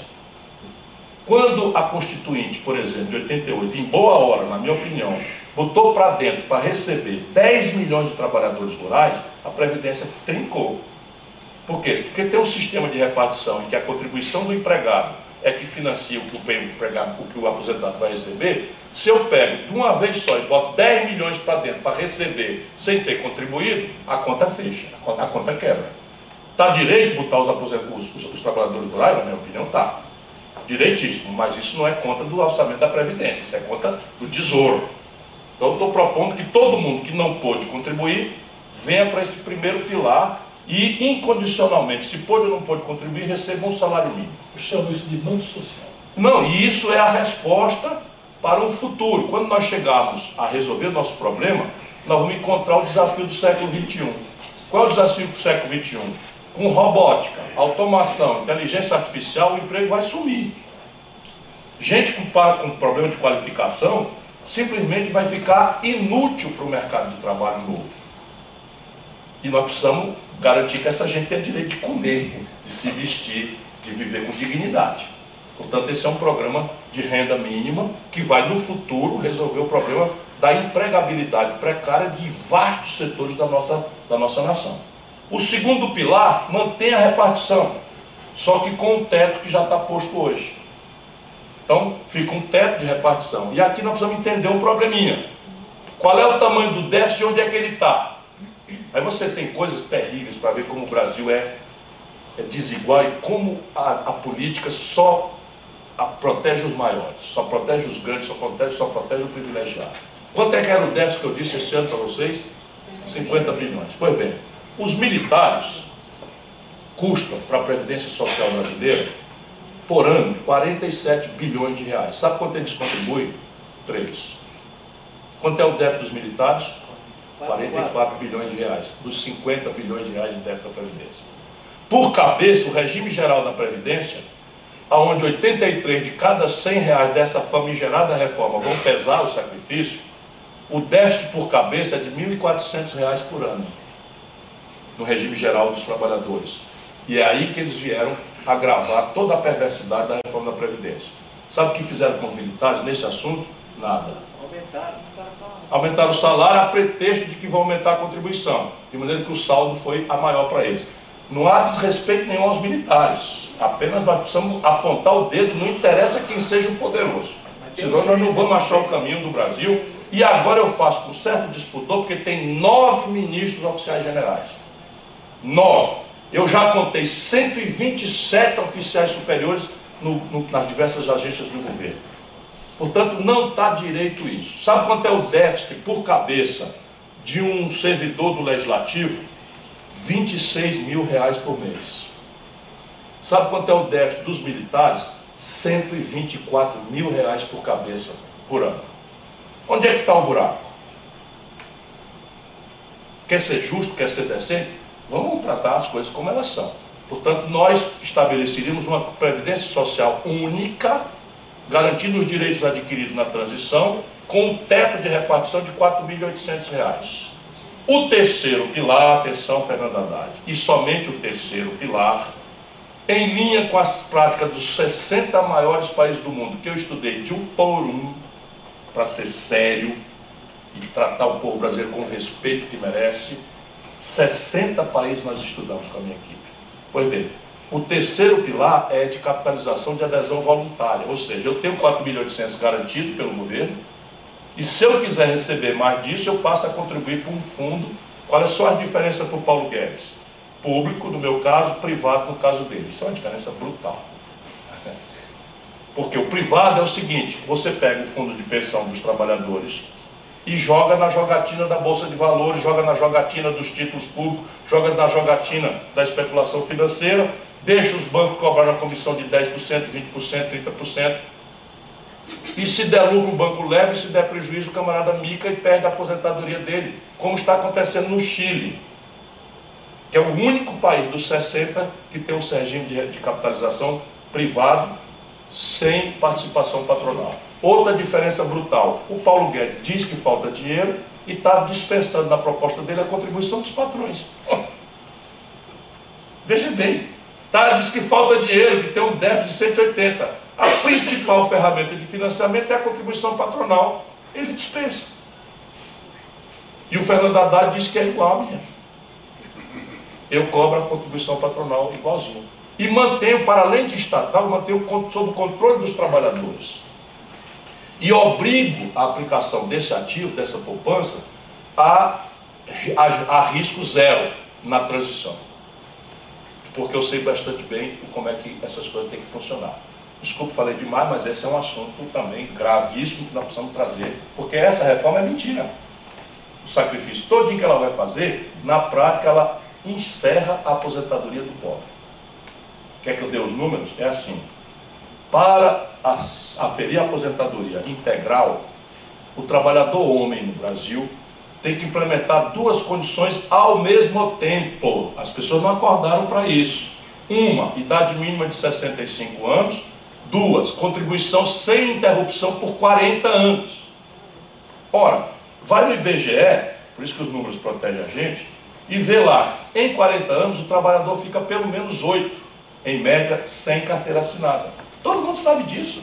O camarada termina a construção, dá baixa na carteira, vai para o sindicato, vai procurar, vai para o Cine, vai para não sei o que e tal, e depois volta.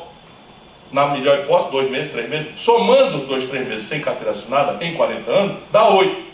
Estatísticas do IBGE que eles estão querendo desmontar também para tirar a transparência e o conhecimento das coisas. Pois bem, se eu para ter a minha aposento integral preciso ter 65 anos, mais 40 de contribuição, e 40 anos de contribuição eu preciso de mais 8, porque eu fico desempregado, significa que eu tenho que ter 65 anos mais 8, 73 anos. Eu desafio um, pé, um coração de pedra desses de Brasília, um bolsonarista fanático aí, que ele passe nas construções e veja se é um servente de pedreiro com 65 anos, quanto mais com 73. Se for mulher, eu desafio que você encontre uma comerciária com 62 anos, quanto mais com 68. Comerciária no balcão de uma loja. Então eles extinguiram a aposentadoria do povo brasileiro. E essa, essa amargura, nosso povo vai sentir daqui a pouco. Enquanto essa burocracia corrompida do PT só quer fazer política e intriga. Luciano, vamos perguntar. Perguntar do Zap. Chegou aqui, eles colocaram aqui. Faça a pergunta mais simples para ser mais ligeiro. Né? Tem uma tá complexo. Mas vamos então fazer aqui uma pergunta do, do Zap. Chegou aqui por escrito, não estou entendendo a letra, mas recebi aqui no, no Zap também. Então vamos lá. Oi, Ciro, me chamo Letícia Gabriela, sou aqui da zona leste de São Paulo, região que concentra uma parcela grande da população periférica da cidade. Nesse contexto, gostaria da sua opinião sobre como podemos integrar cultura, emprego e empreendedorismo em uma estratégia de desenvolvimento nacional e também municipal local. Isso é um seminário também. Não, mas vou ser breve. O Letícia é um seminário. Emprego, Letícia, é consequência de coisas muito práticas. Só existe emprego se a economia se expandir acima do crescimento da população e acima dos ganhos de produtividade, que na prática é troca de gente por máquina. Então o Brasil precisa também parar no ganho de produtividade, o Brasil precisa crescer, nos meus cálculos, consistentemente 5% ao ano, para que o saldo de emprego seja positivo. Porque nós chegamos a 2 milhões de jovens ao mercado de trabalho por ano, e a produtividade durante muito tempo meio que comia 3% dos empregos.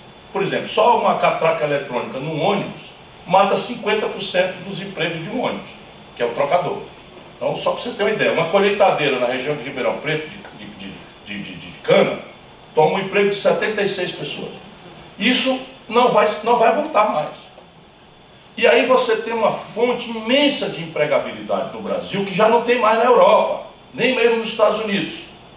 Uma delas você mencionou, vou deixar por último, mas é só para a gente esperançar com o pé no chão o povo brasileiro. O Brasil tem uma agenda não resolvida do século XIX. Uma reforma agrária feita em modos modernos, com outro desenho tecnológico, com outro desenho de, de propriedade, que não é o minifúndio, que não bota mais ninguém para frente, a não ser em, em produtos de alto valor agregado, que tem que estar perto da cidade para produzir alface, tomate, e tal, que aí você tem um canal de comercialização pequeno, pode sobreviver, chega na Ceasa, ou pode até estabelecer uma freguesia né, direta e tal, orgânica, que é uma tendência moderna que vai crescer muito. Salvo isso, para multidões, só uma reforma agrária feita em outras bases, volto a dizer, tecnológicas e de arranjo da propriedade. Vamos conversar isso em outras ocasiões. Depois você tem uma agenda retardatária do século XX, que a Europa não tem mais, que é, por exemplo, a infraestrutura por fazer e o emprego industrial. Sim, o emprego industrial no Brasil ainda é uma fronteira extraordinária, potencialmente, que não é mais no mundo rico. O que, é que eu estou falando? Metade dos domicílios no Brasil não tem saneamento básico. Metade dos domicílios do Brasil não tem saneamento básico.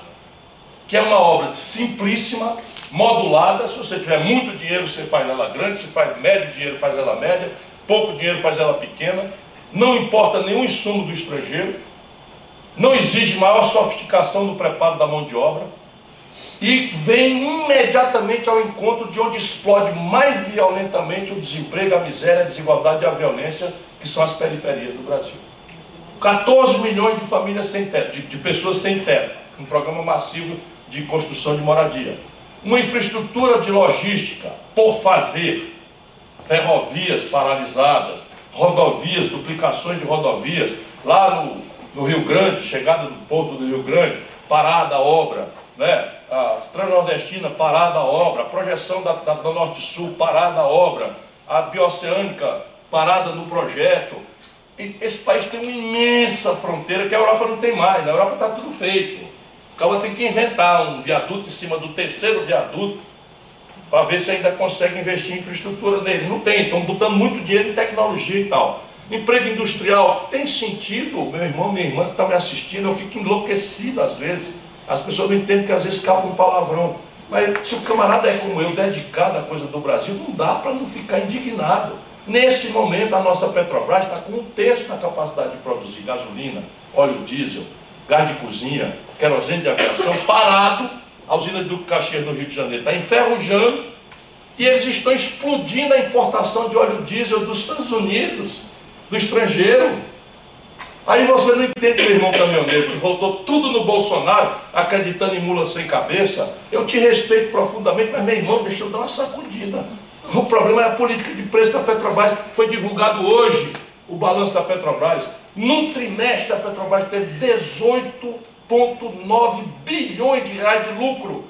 Isso é lucro para o povo brasileiro? Não, Fernando Henrique entregou o capital ao capital privado, o capital não votante da Petrobras. Isso vai tudo para os bancos.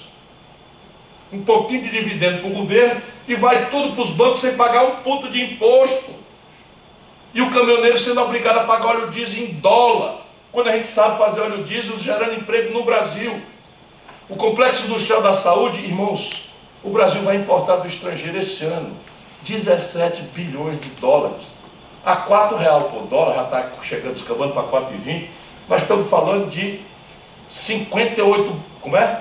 58 bilhões de reais pagando emprego nos Estados Unidos, na Europa e na China, por produtos que nós usamos no SUS.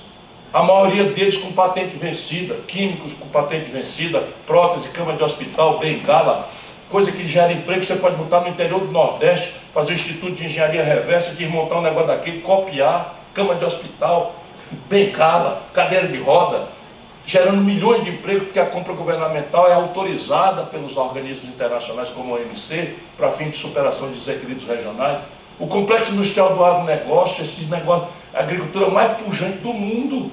Nós estamos importando do estrangeiro quase a metade dos, dos custos dessa produção. Sabe o que é isso? Lá em Xanxerê, Santa Catarina, o camarada vai comprar um saco de cimento de milho, a unidade é caroço. Contém este saco 50 mil, 50 mil, 500 caroços, caroço, conta de um por um, tum, tum, tum, tum, tum, paga 350 reais. Aí produz uma saca de milho de 60 quilos e vende por 70 reais. Esse país pirou, a elite brasileira é talvez a elite mais escrota que a humanidade já produziu em qualquer.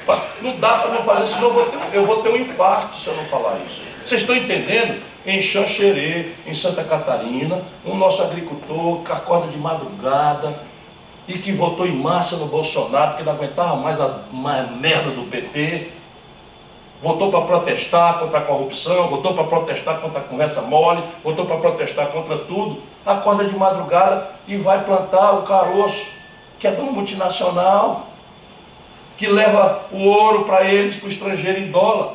E quando ele acaba de produzir sem uma política agrícola, ele vai vender o saco em 60 quilos.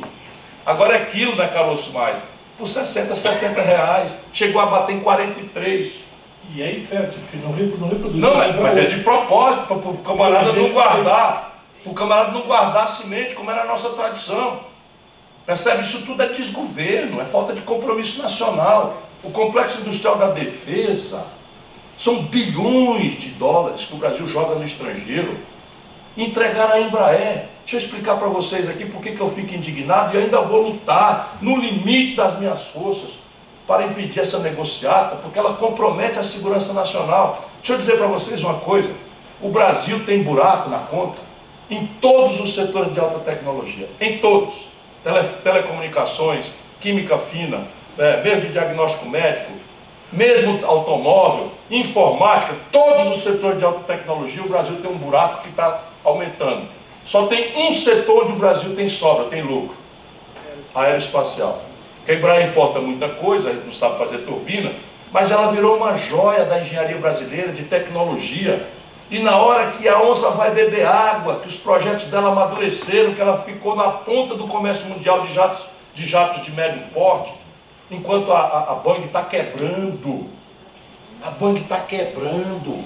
A Boeing estava respondendo por coisas de compliance, de corrupção, de ineficiência, de morte de quase mil pessoas. E hoje está ficando constrangedora a constatação de que ela sabia que o, que o 737 MAX não era seguro. Tanto que as versões que circulam no, no espaço aéreo americano são tecnologicamente diferentes. Vocês viram o tamanho do que nós estamos fazendo? Pois bem, a Embraer é superavitária. Nós, íamos, nós vamos entrar no mercado KC-390, um cargueiro extraordinário.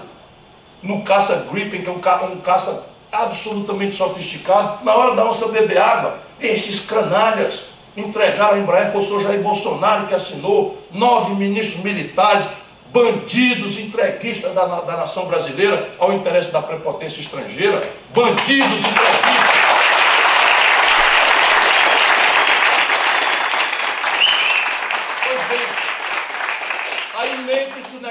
Que o negócio, é só a parte civil. A Embraer é uma empresa de engenharia. Se você entrega a engenharia, acabou a defesa. Portanto, o Brasil está liquidando a sua capacidade de ter autonomia em defesa. Em nome de quê? Sabe quantos bilhões foi o negócio? Um valor próximo do valor que o Brasil ganhou vendendo o Hotel Copacabana Palace. Vocês acreditam nisso? Um valor igual ao que o Brasil ganhou, é, pagou, para comprar a Natura comprar Avon. Pode uma empresa de alta tecnologia que tem uma fila de 20 bilhões de dólares para comprar o KC390? Vender uma empresa com essa, dessa natureza, com os militares que estão no governo, não estou falando dos militares da ativa, eles estão também muito putos, muito aborrecidos, mas estão calados. Estão calados. E os generais de pijama, esse general Heleno, que eu pensava que tivesse algum apreço pela pátria brasileira, decepção, Heleno. Você é uma decepção, você é uma vergonha para a nação brasileira.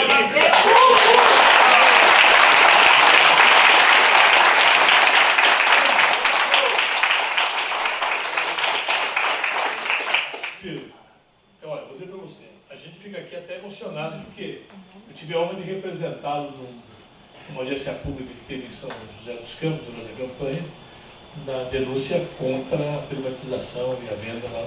Deixa eu dar uma pinicadinha aqui em cima disso, você me, sempre me honra com essa possibilidade. Eu, na campanha, mandei uma carta respeitosa para a Boeing, nos Estados Unidos, e para a Embraer, no Brasil pedindo que não consumasse esse negócio, pelo menos até o Brasil escolher o rumo que ia fazer, porque nós estávamos em plena campanha. A Boeing me respondeu polidamente. Ok, recebemos sua carta, vamos levá-la em consideração e tal. Até hoje, os bancos que controlam a Embraer não se dignaram sequer me responder a carta. Mas quando eu falei isso, houve uma onda de críticas a mim e o Haddad deu uma declaração, Fernando Haddad, certamente por ordem do Lula, garantindo que se a Embraer fosse entregue à Boeing, o PT no governo garantiria a, a, a integridade do negócio. Só para a gente ter clareza do que é está de fato em discussão. Não é conversa mole, é coisa concreta o que nós estamos em discussão. E fez com sufismo, né? dizendo que, olha, nós vamos analisar o contrato. Mas você sabe, o contrato é um ato jurídico perfeito. É a carta aos brasileiros que o Lula assinou lá atrás. Nós sabemos isso. Eu ficaria aqui conversando. Ah, só para explicar, contrato, tô... só para explicar. Quando a privatização foi feita, era o Itamar Franco, o presidente da República, e eu, o ministro da Fazenda. Então não temos nada contra privatizar. Mas nós metemos no estatuto da, da, da Embraer e ela estava fechando ali. Se não privatizasse, ela morria. Permitiu mil e poucas É, nós metemos no estatuto da Embraer e nas regras uma série de travas para garantir o Brasil. Por exemplo, está proibido o capital estrangeiro ter mais de 35%. Portanto, esse negócio é ilegal. Mas mais do que tudo, para o senhor Fernando Haddad não ficar com enganação, nós preservamos para a nação brasileira um negócio que chama Golden Share. Golden Share, em tradução literal, significa pedaço de ouro. É uma ação em que você é minoria no capital, portanto no lucro, mas é uma ação que dá ao portador dela o direito de vetar qualquer negócio que estrategicamente comprometa a sorte do Brasil. Portanto, o senhor Fernando Haddad faltou com a verdade quando falou em contrato. Contrato não pode, não existe o contrato sem o assentimento formal do proprietário da Golden Share, que é o governo brasileiro. E este é a canalice que o senhor Jair Bolsonaro assinou enquanto engana a população com o negócio de Brasil acima de tudo e dizendo I love you pro Trump.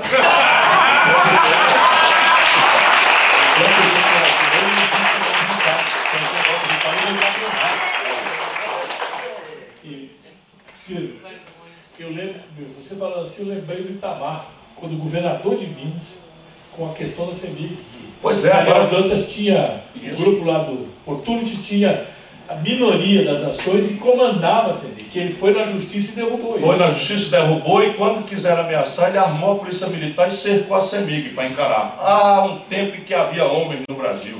Né? Esse tempo vai voltar. E quando tudo, mulheres, mulheres. quando tudo quis privatizar também, eu Eu não deixo o rio passar pela. pela...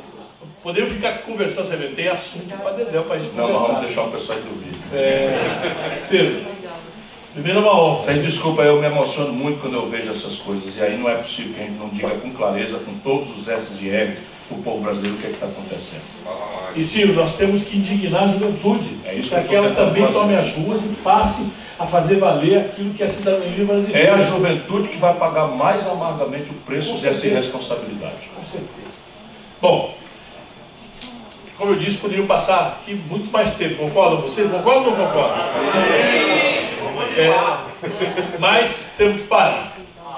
Infelizmente. Entendeu? Ah, é bom, quando tiver o ar, a gente reprisa. Né? Eu volto outra vez quando quiser. Eu volto outra vez quando quiser. aí? Tá bom. Eu quero finalizar, primeiro agradecendo a honra de você prestigiar o Mais Opinião São Paulo. Essa foi uma ideia que o Maneco né, fez, fazer o Mais Opinião, ele fez, eu tive a honra até de fazer o Mais Opinião lá em Brasília. E a gente decidiu fazer em São Paulo para trazer pessoas para falarem sobre os diversos assuntos. Já disse, vieram várias pessoas aqui. E vamos trazendo outras pessoas. Você vir aqui para nós foi uma honra inenarrável. Você sabe o apreço, o carinho, a admiração que nós temos por você e pelas propostas. Como é que é? Ideia, Exemplo e militância. Sempre. Então, e amanhã nós vamos pragmatizar mais uma coisa. Ou seja, assim como nós fizemos com a Previdência, que fizemos uma, uma convenção nacional, debatemos a Previdência, eu tive a honra de participar na mesa com o Ciro, lá o Mauro Benevides apre- apresentando a proposta de Previdência que o PDT ia protocolar, e fechamos questão na Previdência, nós vamos amanhã discutir reforma tributária.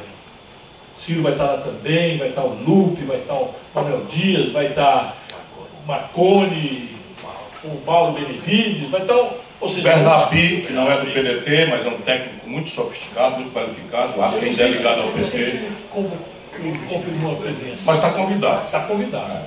Mas vamos fazer um. Livro. Ah, pegar o livro? Claro. Gosto dos meus amigos. É o contra-regra. Nós estamos nos iniciando nas artes da TV, mas na TV tem o contra-regra, o cara que toma conta das coisas. Mas amanhã nós vamos fazer esse debate e vamos apresentar a proposta do PDT, a proposta do PDT para essa questão da reforma tributária, que ela é fundamental para a gente poder implementar um projeto, um programa nacional de desenvolvimento. Sem uma reforma tributária, não dá para começar um jogo. E dentre as pessoas que a gente recebeu aqui, a semana, semana passada a gente recebeu o Léo Vidigal, que fez um estudo sobre o papel do BNDES e o quanto os bancos privados querem acabar com o BNDES. É inacreditável. Então esse governo está fazendo um trabalho pesado para acabar com o BNDES. Então ela, nós, ela mandou para você esse livro, uma dedicatória para você, para que você leia. E eu Obrigado, tô, professora Léa. Estou sugerindo que você, no seu programa, né, é, repare bem. Repare bem, você faça uma conversa com essa moça que é uma excelente. Sugestão acatada, a professora está convidada, a nossa produção vai entrar em contato com você. Muito bem. E aí, vamos lá, Cristiano. Seus, suas uma palhinha só sobre os bancos. Sobre os bancos. Isso é crítico. Você que falou agora, a gente não tinha tido a oportunidade de falar. O Brasil permitiu, ao longo desses governos ditos de esquerda, que 85 de cada 100 reais das operações financeiras do país ficassem concentrados nas mãos de apenas cinco bancos. Desses cinco bancos, dois são públicos, a Caixa Econômica e o Banco do Brasil. E eles estão também esquartejando esses bancos públicos sem conversar com ninguém e estão vendendo os lucros de negócio. de maneira que se nós deixarmos, e as conversas do Onyx Lorenzetti aí e, o, e do, e do, e do desse amalucado, né, para que a terra é plana, né, Esse, esses doidos e criminosos, eles são doidos, mas não rasga dinheiro, são doidos para entregar o país ao estrangeiro. Nós vamos entregar 90% das transações a apenas três bancos privados. Neste dia, provavelmente, o Brasil perderá a alternativa de se desenvolver. Isso é preciso ter clareza, porque sem financiamento estratégico e como é que eles estão fazendo? O BNDES, eles já tiraram o sangue do BNDES, que é a capitalização que o Tesouro Nacional faz, eles já tiraram no governo Bolsonaro Guedes 100 bilhões de reais do capital do BNDES. O BNDES está sendo definhado e está sendo morto por dentro. E a Caixa Econômica, a mesma coisa. A Caixa Econômica ela tem um empréstimo perpétuo da União Federal desde lá de trás, que como não tem que pagar, tem que pagar só o juro é um empréstimo perpétuo que serviu para a Caixa Econômica considerar aquilo como capital. E a Caixa, com isso, é a única agência, a única estrutura de crédito, de financiamento, que está, por exemplo, em moradia popular, que está, por exemplo, em saneamento básico, que está no fundão do Brasil. De maneira que privatizando liquida tudo isso. Eles estão tirando esse empréstimo perpétuo e deixando a Caixa também morrer por inanição. Todos são crimes que estão sendo praticados todo dia no Brasil debaixo da sombra e com a conivência da grande mídia brasileira. Sem contar que essa história de pagar sobra de caixa, os bancos que o, o Tesouro Sim. recolhe e remunera a sobra de caixa dos bancos. É uma coisa. Não, esse é um país assaltado, diuturnamente. sangrado diuturnamente. O que quer dizer que jeito tem parece ser muito mais ligeiro do que a gente imagina se a gente tiver coragem de enfrentar esse 1% de barões poderosos e não é fácil. É verdade. Eu queria em nome da minha categoria, agradecer seu pronunciamento sobre a, a luta contra a privatização do CERC e da data prévia. Se pode. De novo, foi ele que falou. hoje na humanidade, deixa eu dizer para vocês, para todos, hoje na humanidade, o valor de dados passou o valor de petróleo como riqueza. Sim, isso que vocês acabaram de ouvir. Dados hoje é uma riqueza monetizada maior do que o petróleo. Por quê? Porque dados é simplesmente nós, é a nossa intimidade. Então esse governo irresponsável está querendo entregar ao capital estrangeiro o serviço de processamento de dados. Sabe o que, é que o serviço de processamento de dados, o século faz? Processa a nossa declaração de imposto de renda. Portanto, nós vamos estar disponibilizando para uma multinacional para vender os nossos dados, que vai dizer onde é que nós gastamos dinheiro com cartão, com cartão de crédito, quanto foi que nós gastamos no motel, vocês que podem ir, aonde foi que nós gastamos dinheiro? Na saúde, vai saber do nosso recorde de saúde, portanto um trabalhador pode não ser amanhã contratado, porque tem uma disfunção de saúde que está nos dados, se são criptografados, e simplesmente por nada não tem sentido isso, gente querida. Sabe o tostão que entraria disso? Não, é, não tem menor sentido. É só mesmo para esquartejar o país, para liquidar o Brasil. Isso tudo é guiado de fora para dentro. E a data prévia que processa A Previdência Social. social quer dizer, De novo, onde estão todos os dados da gente. Então, eu, em nome da minha categoria, agradecer Contem comigo. mais uma vez a Contem sua comigo. posição firme contra a privatização disso. Gabriel, para você encerrar a sua parte. Presidente Ciro, presidente Neto, todos aqui da plateia, todos vocês que acompanharam pelas redes sociais. Não esqueçam, se você quiser vir lutar, somar essa luta com a gente, entra aí no site www.pdtsaopaulo.org.br, se filie, venha participar da gente com as discussões sempre abertas, públicas, para todo mundo fazer uma intervenção, para todo mundo perguntar. Venha lutar com a gente porque o nosso país, como Ciro sempre reforça, ainda tem jeito. O tempo é nosso inimigo, mas se depender da nossa pujança, da nossa militância, das nossas ideias e da nossa luta e do nosso compromisso, a gente ainda vai salvar o nosso país e vamos voltar a ter soberania nacional. Esse é Gabriel Cassiano. Muito boa noite, obrigado.